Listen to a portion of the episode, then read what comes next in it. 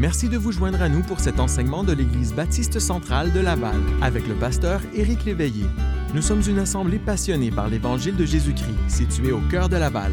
Nous sommes engagés dans notre amour pour Dieu et dans notre service pour notre prochain. Si vous aimeriez en savoir plus sur nous, visitez-nous au www.ebcl.ca.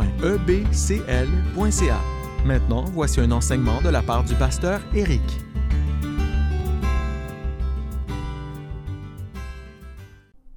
Bonjour tout le monde, bonne action de grâce 2021. Alors, je vous souhaite la bienvenue pour euh, le message de ce matin, en espérant que ça va être un encouragement pour vous et que ça va vous motiver, selon la parole de Dieu, à être reconnaissant, reconnaissante pour tout ce que Dieu fait pour vous, euh, pour nous tous, et que vraiment l'expression de nos vies va être une vie de gratitude et une vie de reconnaissance, mais aussi de l'expression extérieure de cette euh, reconnaissance-là et que ça va vous motiver à vraiment faire un inventaire de plusieurs des choses que Dieu fait et a faites pour vous et que ça va être le témoignage de votre cœur, le témoignage de vos lèvres également de ce que Dieu a fait pour vous. Alors, j'aimerais qu'on commence avec un mot de prière. Ensuite, nous allons nous diriger dans 1 Corinthiens chapitre 14 pour le texte de ce matin. 1 Corinthiens chapitre 14 et nous allons lire les versets 15 à 20 en particulier ensemble. Et le titre du message, ça va être D'excellentes actions de grâce. D'excellentes actions de grâce. 1 Corinthiens 14, les versets 15 à 20. Mais juste avant, prenons le temps de prier. Père Céleste, nous sommes reconnaissants parce que euh, tu, es un, tu es un grand Dieu. Avant même de parler de ce que tu as fait et de ce que tu fais pour nous, nous te louons pour qui tu es. Et nous, pourrons, nous pourrions euh, élaborer longuement, et même les mots nous manqueraient, la connaissance nous manquerait pour te décrire de manière appropriée. Nous te louons pour qui tu es. Nous te louons également pour tes œuvres. Nous, euh, comme je l'ai mentionné tantôt, c'est bon de faire un inventaire de ce que tu as fait pour nous et sans doute sans doute aucun. La plus grande chose que tu as faite, c'est d'envoyer ton Fils Jésus prendre nos péchés sur lui et nous procurer euh, le salut par son sang versé. Nous te louons pour le sacrifice de Christ. Nous te disons merci. Merci pour la présence du Saint-Esprit dans nos vies, pour nous qui sommes sauvés. Merci pour les frères, les sœurs en Christ, pour l'Église. Merci, Père céleste, pour tant de bienfaits euh, personnels, collectifs et aide-nous maintenant, à la lumière de ce que nous allons voir dans ce passage biblique, à vraiment être un encouragement les uns pour les autres, vraiment de s'édifier les uns les autres à travers la louange, à travers euh, les actions de grâce et cet esprit extériorisé de reconnaissance envers toi. Et je le prie dans le nom du Seigneur Jésus. Amen. Donc, on est dans 1 Corinthiens chapitre 14, les versets 15 à 20, où ça nous dit ici, que faire donc? Je prierai par l'Esprit, mais je prierai aussi avec intelligence. Je chanterai par l'Esprit, mais je chanterai aussi avec intelligence. Autrement, si tu rends grâce par l'Esprit, comment celui qui est dans les rangs des simples auditeurs répondra-t-il Amen à ton action de grâce, puisqu'il ne sait pas ce que tu dis? Tu rends, il est vrai, d'excellentes actions de grâce, mais l'autre n'est pas édifié. Je rends grâce à Dieu que je parle en langue plus que vous tous. Mais dans l'Église, j'aime mieux dire cinq paroles avec mon intelligence, afin d'instruire aussi les autres, que dix mille paroles en langue. Frères, ne soyez pas des enfants sous le rapport du jugement, mais pour la méchanceté, soyez des enfants, et à l'égard du jugement, soyez des hommes faits.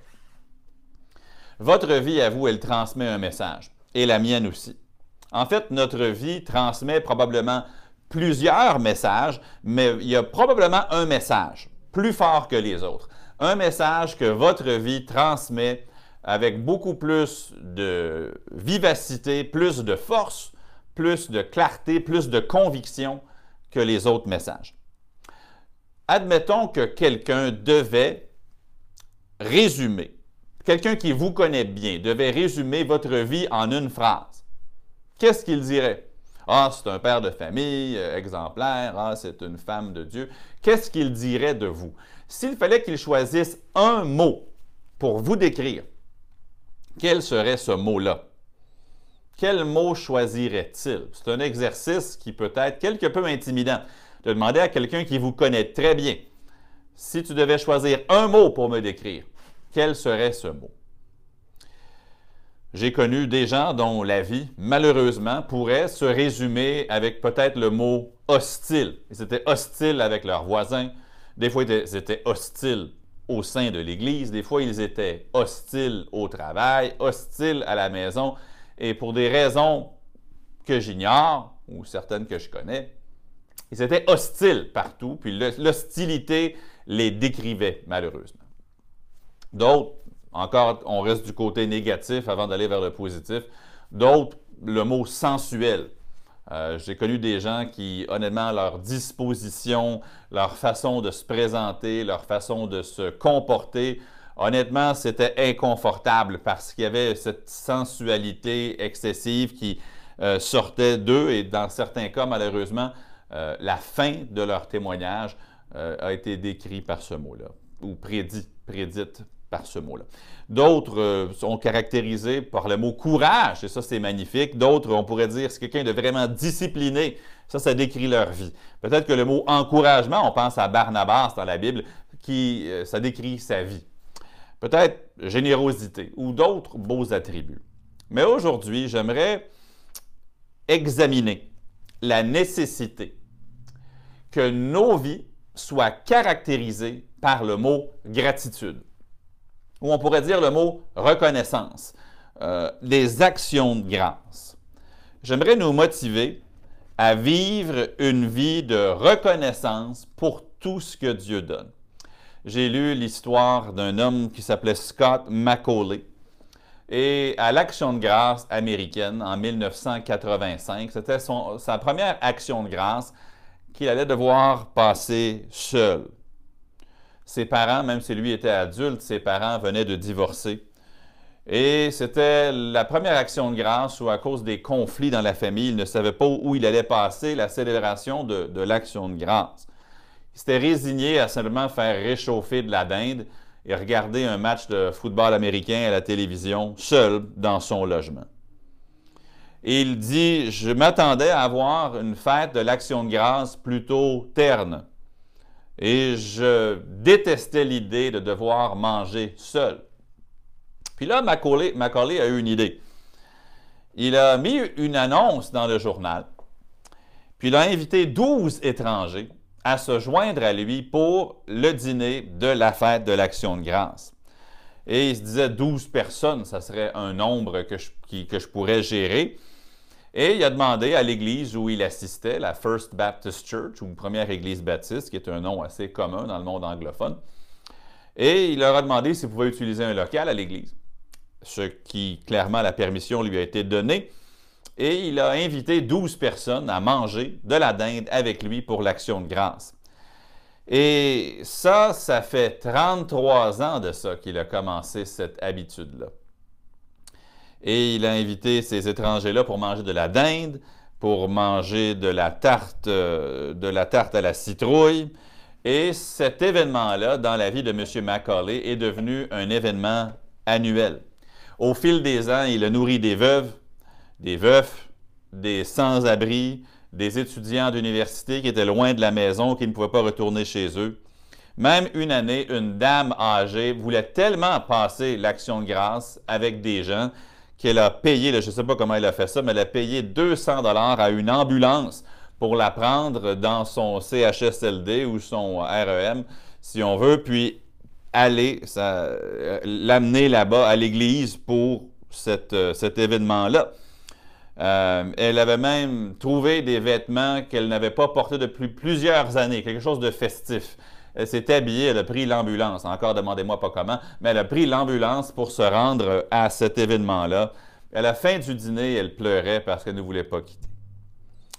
Il y a des enfants qui sont nés dans des situations difficiles, qui ont passé leur première action de grâce avec M. Macaulay, puis probablement leur maman, je présume. Il y a des gens âgés, seuls, délaissés, qui ont passé leur dernière action de grâce avec M. Macaulay. Et M. Macaulay, à cet événement-là, demandait tout le temps aux gens de prendre un petit papier, d'écrire quelque chose pourquoi ils étaient reconnaissants et de placer le papier dans un panier. là, il gardait tous ces papiers-là, puis pendant le reste de l'année, il les lisait et les relisait. longtemps après la fin du dîner, après que la vaisselle était faite, que les, les invités étaient partis, ils gardaient leurs actions de grâce avec lui sur ces petits papiers-là. Il en partage quelques-uns. Parfois, les gens rendaient grâce qu'ils n'avaient plus le cancer. Parfois pour un nouvel emploi. Parfois pour un endroit où vivre. Une année, un, un homme a écrit qu'il était reconnaissant que son fils s'était remis à lui parler. Jeff Shanklin, 65 ans, vit seul et depuis les 33 dernières années, il est toujours allé à cette tradition de M. McCauley. Et il dit, pour les gens comme moi, qui n'ont nulle part où aller, Scott, c'est comme notre famille. Vous savez, le, monde a besoin de gens reconnaissants, mais le monde a besoin de gens qui vont affecter les autres par leur reconnaissance. Maintenant, je ne veux pas nécessairement dire que les gens ont besoin de nous entendre leur dire merci, même si c'est tout à fait une bonne habitude de leur dire merci quand ils nous ont fait du bien. Mais ce que je veux dire, c'est que les gens ont besoin de voir des individus qui sont reconnaissants envers Dieu. C'est un témoignage envers ces gens-là et c'est également un contraste frappant avec le monde. Euh, je vais prendre l'adjectif nombriliste que le monde est devenu. Les gens ne pensent qu'à eux-mêmes, qu'à leur propre nombril et de voir des gens, des enfants de Dieu qui, plutôt que de simplement s'apitoyer, se replier sur eux-mêmes, sont reconnaissants envers Dieu. Ça, c'est un puissant témoignage envers les gens qui ne connaissent pas le Seigneur. Le thème du chapitre 14 de 1 Corinthiens, euh, remarquez les deux premiers mots, ou les trois premiers avec le L rechercher l'amour, ou rechercher la charité, si vous avez une seconde 1910. Euh, c'est mis en contraste dans ce chapitre-là, avec beaucoup de choses, même des choses positives mais des choses qui ne communiquent pas d'amour envers ceux qui sont autour. Paul nous encourage à démontrer de l'amour envers ceux qui sont autour de nous. Et une des manières que nous pouvons exprimer cet amour-là, c'est en verbalisant notre reconnaissance envers Dieu, en étant, oui, en offrant des actions de grâce au Seigneur, en étant reconnaissant. Notre passage dans 1 Corinthiens 14 se situe dans le contexte des dons spirituels. Puis il semble que l'Église de Corinthe vivait beaucoup de confusion sur le point des dons spirituels.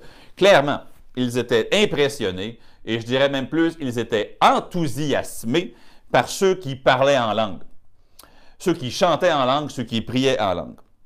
Ce que je veux dire par là, c'est que alors que certaines personnes dans l'Église, de manière surnaturelle, s'exprimaient dans une langue étrangère, les Corinthiens étaient très impressionnés et peut-être même un peu obsédés par ça. Et lorsque ça se produisait, c'était nécessaire qu'on interprète ce qui était dit. Malheureusement, ça ne se faisait pas toujours. Donc, tu avais des gens qui parlaient en langue sans interprète et personne ne comprenait ce qu'ils disaient. Maintenant, ici, je vais faire une parenthèse, ce n'est pas le thème du message, mais dans le chapitre, nous avons une explication de pourquoi il y avait à l'époque le parler en langue.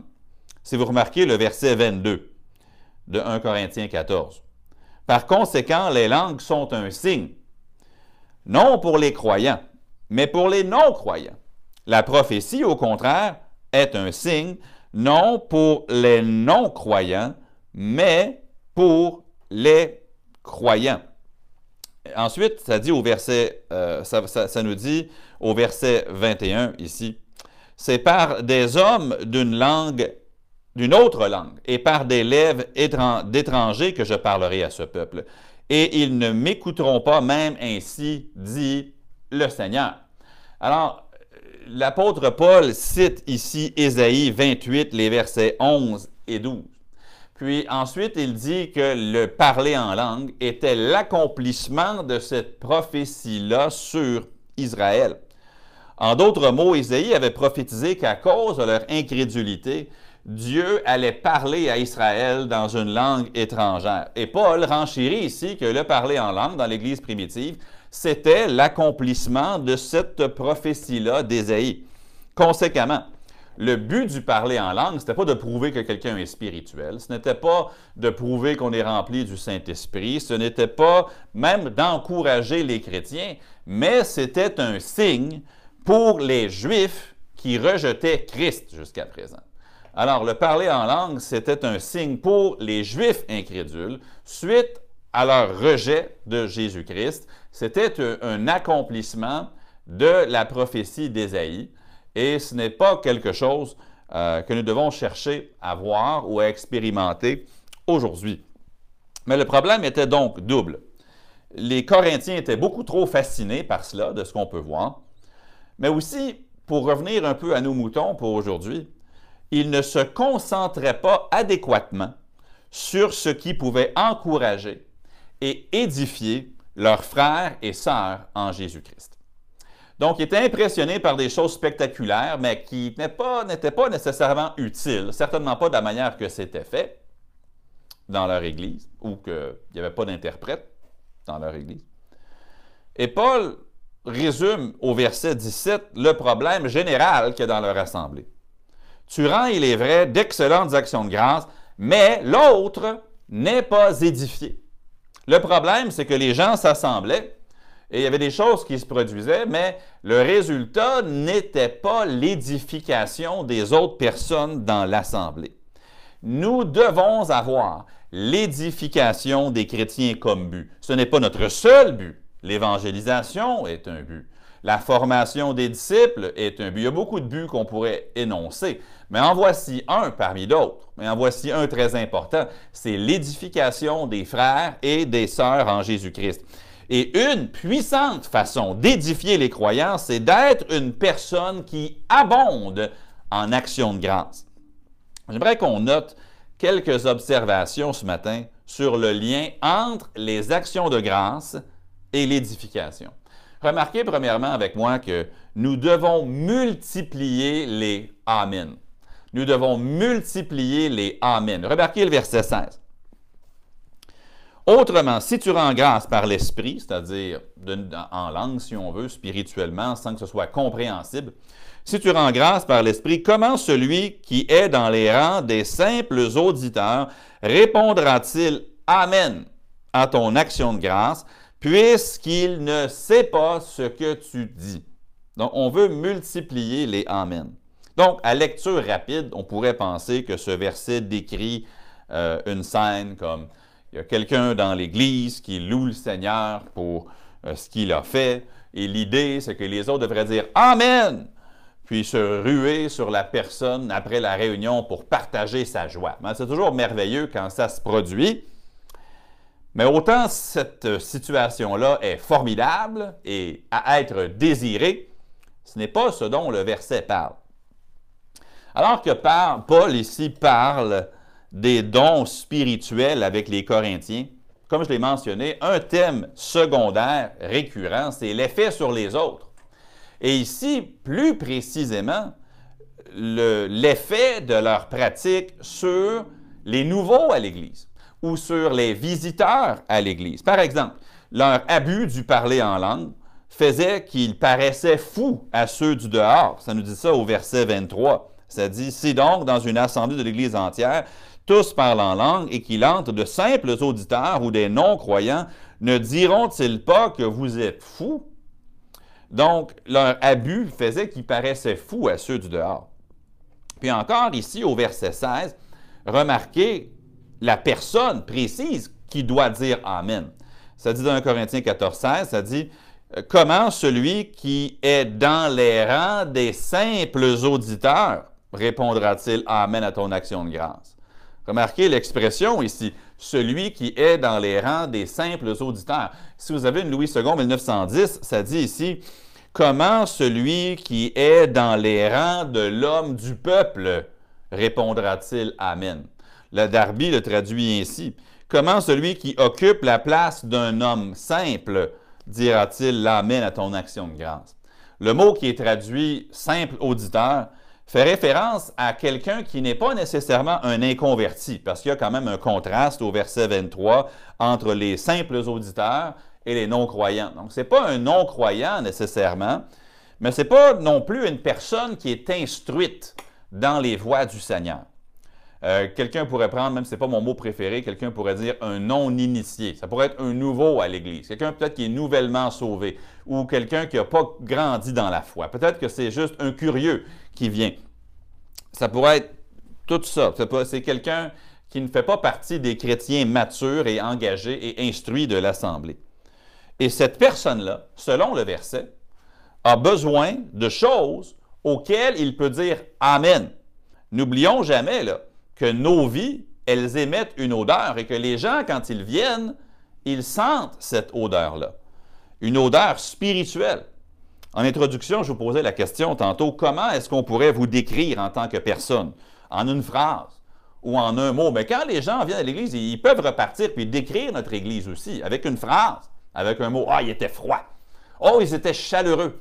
Ah, ils étaient vraiment intellectuels. Ou encore, ils étaient vraiment passionnés.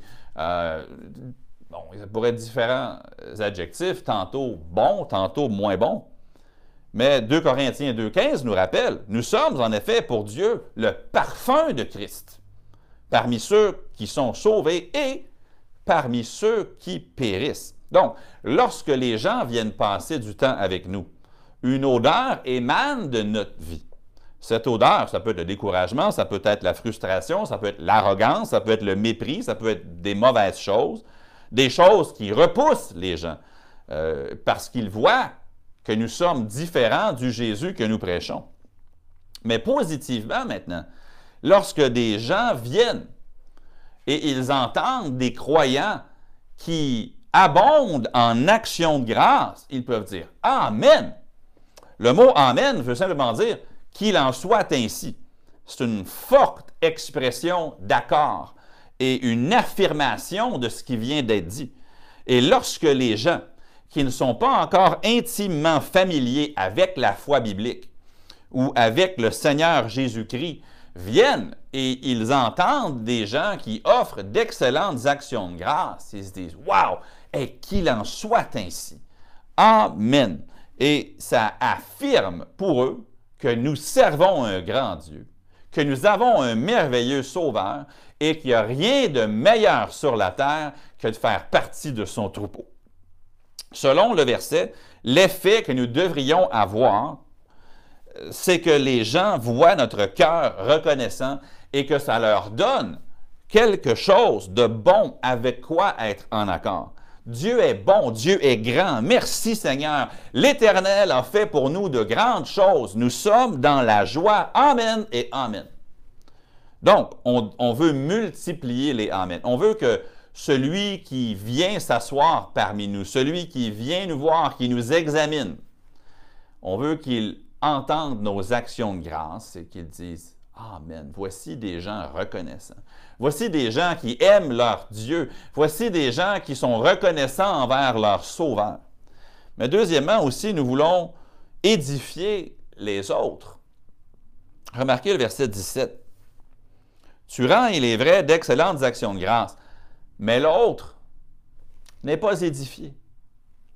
On doit édifier les autres. Vous savez, ce n'est pas seulement les nouveaux ou les curieux ou les visiteurs qui ont besoin de baigner dans un, environnement de gratitude et d'action de grâce. C'est bon pour tous. Ça édifie tout le monde. Alors, j'ai tiré le titre du message de ce verset-là, d'excellentes actions de grâce. Mais c'est quoi exactement d'excellentes actions de grâce? En fait, sous l'inspiration de l'Esprit, l'apôtre Paul ne précise pas ce qui fait qu'une action de grâce est excellente. Mais il y a une chose qui est claire, un point qui est clair si une excellente action de grâce n'exerce pas d'impact sur l'Assemblée, c'est dommage. Ça, c'est clair. L'apôtre Paul dit, écoute, vous avez une excellente action de grâce, mais malheureusement, l'autre n'est pas édifié. Lorsque vous partagez des actions de grâce aux oreilles de l'Assemblée, ça a un magnifique impact. Si vous avez si vous n'avez jamais lu les biographies de Corrie ten Boom, une dame euh, néerlandaise à l'époque de la Deuxième Guerre mondiale, je vous recommande fortement ces lectures-là. Et Madame Corrie ten Boom, avec sa sœur Betsy, pour avoir caché des Juifs pour les protéger des nazis, Euh, elles étaient dans un camp de concentration à Ravensbrück. Elles étaient dans les bâtiments pour les détenus dans le camp de concentration.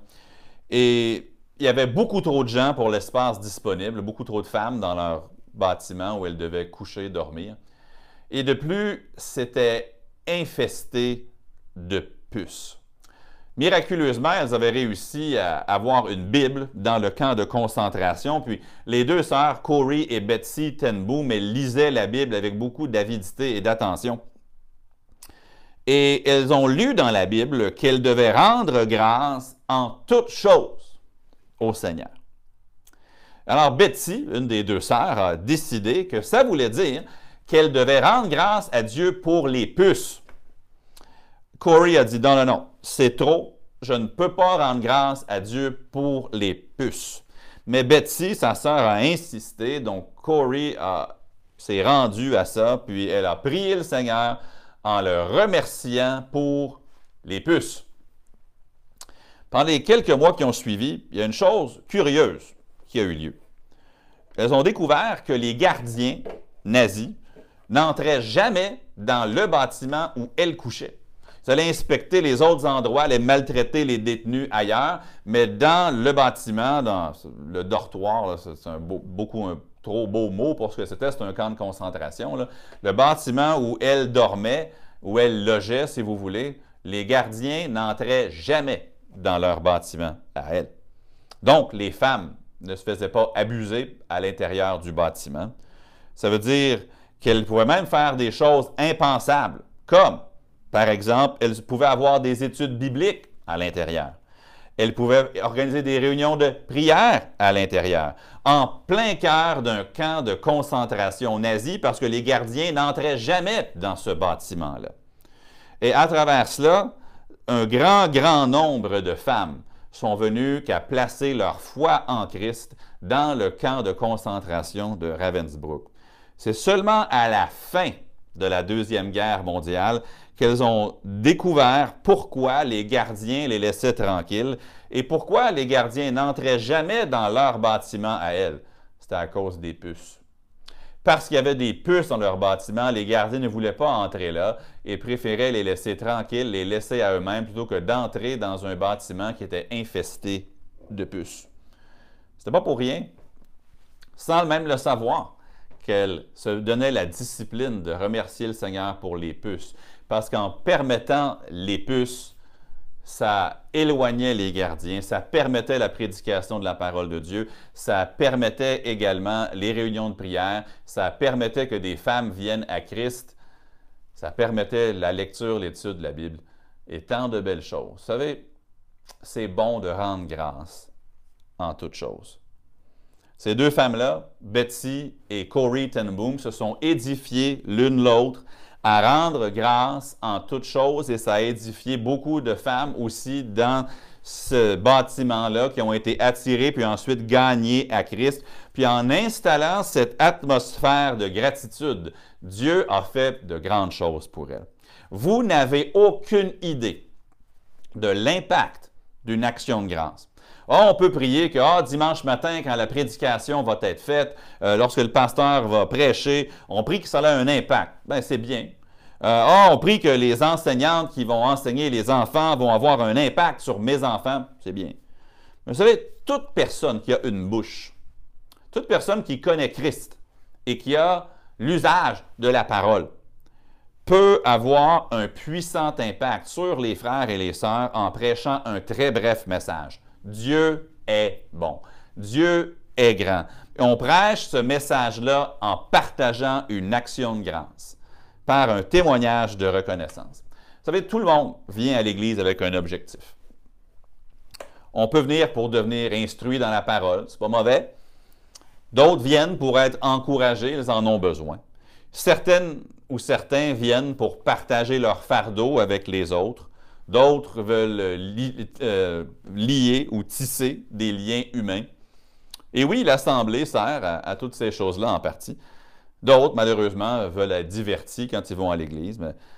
Certains d'autres, malheureusement, aussi viennent parce que, malheureusement, dans l'erreur, ils pensent que d'aller à l'Église, ça va les rendre plus agréables à Dieu, même s'ils ne sont pas convertis. Mais chaque personne qui connaît Christ devrait venir à l'Église pour édifier C'est bon de venir et d'apprendre. C'est bon de venir et de partager ses fardeaux. C'est bon de venir et d'être encouragé. Mais on ne doit pas seulement venir pour soi-même, on doit venir aussi pour les autres pour contribuer à édifier les autres. Ils vous disent, moi, je prêche pas. Moi, j'enseigne pas une classe d'école du dimanche. Moi, j'ai pas une classe pour les enfants. Moi, comment veux-tu que j'édifie les autres? Euh, je, ne chante pas. Euh, non, mais tu peux rendre des actions de grâce, par exemple. Et si tu partages avec les autres à quel point le Seigneur est bon, tu édifies les autres. Comment est-ce que tu le fais? Tu peux rendre d'excellentes actions de grâce. Lorsque tu viens à l'Église, si tu rends une action de grâce, si tu partages les grâces de l'Éternel, tu as contribué à édifier l'Assemblée. Si tu le fais publiquement, tout le monde est édifié. Si tu le fais en privé, ceux qui t'entendent aussi sont édifiés. Et parfois, soyons francs, ces brefs messages-là sont les plus mémorables. Honnêtement, probablement que vous ne vous souvenez pas du message qui a été prêché il y a six dimanches en arrière. Mais peut-être que vous vous rappelez, par exemple, d'une action de grâce d'une sœur ou d'un frère qui a été partagé dans une réunion de prière ou euh, dans un autre moment. On se souvient de ces brefs messages qui témoignent de la grandeur de Dieu. Tu peux édifier tes frères et tes sœurs en Christ aujourd'hui. Tu peux rendre grâce pour qui Dieu est et tu peux rendre grâce pour ce qu'il a fait pour toi. Non seulement on veut multiplier les Amen, même parmi ceux qui sont nouveaux ou ceux qui ne connaissent pas encore beaucoup la parole de Dieu, on veut évidemment édifier les autres. Troisièmement, nous devons aimer et atteindre les autres. Ça résume un peu les deux premiers points, mais nous devons aimer et atteindre les autres. Marquez au verset 1, rechercher l'amour. Versets 24 et 25. Mais si tous prophétisent et qu'il entre un non-croyant ou un simple auditeur, il est convaincu par tous et il est jugé par tous. Les secrets de son cœur seront dévoilés de telle sorte que, tombant sur sa face, il adorera Dieu et publiera que Dieu est réellement au milieu de vous. La brève discussion sur les actions de grâce, elle est englobée dans une plus grande discussion sur les dons spirituels, dont, entre autres, le don de prophétie. Et aujourd'hui, je n'ai pas le temps de développer ce que est le don de prophétie, puis aussi ça s'égarerait quelque peu du sujet du jour. Cependant, j'aimerais qu'on remarque que l'objectif dans la prédication qui se faisait, euh, et comme toutes les autres communications qui se faisaient dans l'Église dans ce chapitre, les actions de grâce incluses, tout ça avait un objectif. Et l'objectif, on le trouve à la fin du verset 25. Tombant sur sa face, il adorera Dieu et publiera que Dieu est réellement au milieu de vous. Nous voulons que tous, qu'ils soient inconvertis, qu'ils soient nouveaux en Christ, ou encore qu'ils soient des croyants de longue date, nous voulons que tous adorent Dieu et le publient. Puis une manière d'aimer les autres, c'est de publier les grâces du Seigneur. Si vous aimez vraiment les gens à votre bureau avec l'amour de Christ, vous allez leur communiquer le message que Dieu est bon et que Christ vaut la peine d'être accepté. Si vous aimez votre famille, vous allez publier les grâces du Seigneur et et solidifier, cimenter dans l'esprit de vos enfants à quel point notre Dieu est grand et vaut la peine d'être servi. Quand vous venez à l'Église, si vous voulez édifier, puis si vraiment vous aimez l'Assemblée, venez armé d'actions de grâce pour rappeler à tout le monde que nous servons un grand Dieu, un Dieu d'amour, un Dieu incomparable, un Dieu absolument suffisant. De leur rappeler autant que possible à quel point le Seigneur est bon, grand, de rendre d'excellentes actions de grâce. Et un des effets, il y en a plusieurs, mais un des effets de ces actions de grâce, tout comme l'enseignement qui se fait dans l'Église, les chants, les prières, un de ces effets-là, c'est que le cœur des gens est touché par Dieu. Alors, je répète cette question. Quel message est transmis par votre vie? Parce que cette vie-là, quand vous venez à l'Église, elle enseigne les autres. Quel enseignement est-ce que votre vie amène dans l'Église? Prenez le temps d'y réfléchir. Quand je viens là, avec l'attitude que j'ai, puis avec les choses qui sortent de ma bouche, qu'est-ce que j'enseigne à mes frères et mes sœurs?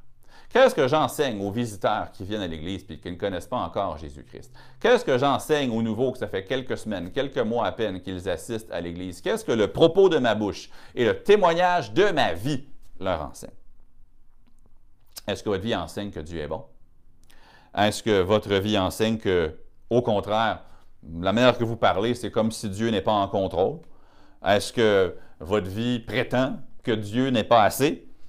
Ou est-ce que votre vie enseigne que Dieu est digne de louange, que Dieu a fait pour vous de grandes choses et qu'avec Dieu nous ferons des exploits et que Dieu est un grand Dieu, que vous avez un grand sauveur et un excellent et bon berger. Est-ce qu'en écoutant vos propos, les gens sont attirés à Christ ou est-ce qu'ils sont repoussés? Parce que les actions de grâce en soi sont un enseignement qui attire les gens au Seigneur. Et elles sont un parfum de bonne odeur pour la gloire de Christ. Qu'on soit pour ou contre les réseaux sociaux, il faut admettre que Mark Zuckerberg, le fondateur de Facebook, a eu un impact avec sa compagnie, qu'on soit pour ou contre. M. Zuckerberg s'est donné un défi personnel. En 2013, euh, il voulait rencontrer à chaque jour une nouvelle personne qui ne travaillait pas chez Facebook. En 2010, il s'est donné comme objectif d'apprendre le mandarin. Mais bon, en 2014, M. Zuckerberg a révélé qu'il avait un nouveau défi qu'il se lançait à lui-même. Il allait écrire une note de remerciement par jour à quelqu'un. Donc, tous les jours, quelqu'un, quelque part, allait recevoir de la part de Mark Zuckerberg, le grand patron de Facebook, allait recevoir de sa part une note, généralement un employé dans l'entreprise. Et dans un, un, article paru dans le Bloomberg Business Week, il a dit J'écrirai une note de remerciement bien réfléchie chaque jour, soit par courrier électronique ou écrite à la main. C'est important pour moi parce que je suis de nature une personne vraiment critique je vois toujours comment les choses pourraient être améliorées. Généralement, je suis mécontent de l'état actuel des choses, du niveau de service que nous donnons aux gens ou encore de la qualité des équipes que nous avons assemblées. Un autre exemple, c'est euh, le grand patron ou l'ancien grand patron des soupes Campbell. Son nom, c'était Douglas Conant. Et lui, il écrivait environ, il a écrit 30 000 notes de remerciement à ses employés pendant les dix années qu'il a passées chez Campbell. Donc, ça donne une moyenne d'environ 3000 notes écrites par année. Et il passait environ une heure par jour à écrire des remerciements, ce qui est une éternité dans l'agenda chargé d'un grand patron d'une grande compagnie. Mais il le faisait souvent pendant ses déplacements ou lorsqu'il était en voyage d'affaires. Et M. Conant, donc le monsieur des soupes Campbell, a dit nous développons facilement en tant que dirigeants d'entreprise cette, euh, cette pensée critique. Nous devenons très bons dans la critique et nous devenons musclés dans la critique. Et pour pallier à ça, au lieu de juste critiquer les gens, il trouvait le moyen de les remercier, de les complimenter. Un expert en gestion, Tom Peters, écrit que c'est encore mieux lorsque la note est écrite à la main. Il dit, lorsque c'est votre écriture à peine lisible, c'est encore mieux parce que les gens savent que la lettre est profondément personnelle. Il dit, lorsque c'est encore plus efficace si c'est le grand patron qui écrit à un employé vraiment en bas de l'échelle, car ils sont encore plus impressionnés d'avoir reçu une communication personnelle de quelqu'un qui est en haut. Mais c'est bon pour tout le monde. Maintenant, si ça a un impact sur quelqu'un qui reçoit une lettre, Imaginez à combien plus forte raison sur quelqu'un qui vient à l'Église. Est-ce que, pas de recevoir un remerciement, mais d'entendre quelqu'un rendre des actions de grâce à Dieu, à quel point ça communique le message de la grandeur de notre Dieu et que ça communique le message de la beauté de notre Sauveur. Pensez à l'impact que cela a sur nos enfants, puis sur nos adolescents, puis sur nos jeunes gens, puis sur les visiteurs, puis sur les nouveaux, puis les gens qui sont découragés, des gens qui peut-être pensent à abandonner, de venir à l'Église et d'entendre des gens qui sincèrement rendent des actions de grâce. Qu'est-ce qui arrive? Ils sont édifiés. Il y en a qui vont dire Amen, c'est ça que je cherchais. Et tout le monde va être édifié, Dieu est glorifié et nous sommes l'odeur de Christ, à la fois pour ceux qui périssent et aussi pour ceux qui connaissent Christ. Donc, que ce soit notre habitude, pas seulement de le penser, mais dans toutes les occasions possibles, de dire et d'offrir des actions de grâce au Seigneur, aux yeux et aux dans les oreilles de tout le monde, afin que tout le monde sache à quel point nous servons un grand Dieu. Père Céleste, aide-moi à être plus euh, ouvert dans ma reconnaissance envers toi. C'est sûr de développer encore plus un cœur de gratitude, mais ensuite à ne jamais hésiter à le partager. nous te disons merci. Merci encore pour le sang versé de Jésus pour nous. Merci pour un salut qui est offert à quiconque croit. Merci que tu ne veux pas qu'aucun périsse, mais que tous parviennent à la repentance. Merci pour le don du Saint-Esprit. Merci pour les frères et les sœurs en Jésus-Christ. Merci pour tes nombreux bienfaits que tu déverses sur nous dans ce pays. Merci pour tant de grandes choses. Mais aide-nous à développer la bonne habitude et je dirais même la responsabilité de le partager dans les oreilles des autres afin qu'ils sachent à quel point tu es grand. Aide-nous à nous édifier les uns les autres de cette façon. Et je prie dans le nom du Seigneur Jésus. Amen. Merci d'avoir écouté aujourd'hui. Peut-être était-ce votre première fois à nous entendre? Eh bien, nous croyons que la décision la plus importante que vous puissiez prendre est de connaître Jésus personnellement comme Sauveur. Pour en savoir plus, contactez-nous à travers notre site web au www.ebcl.ca. Peut-être êtes-vous un auditeur régulier. Rien ne nous ferait plus plaisir que de vous recevoir en personne. Les détails de nos réunions se trouvent sur notre site web. Nous vous souhaitons une agréable journée dans la grâce de Dieu.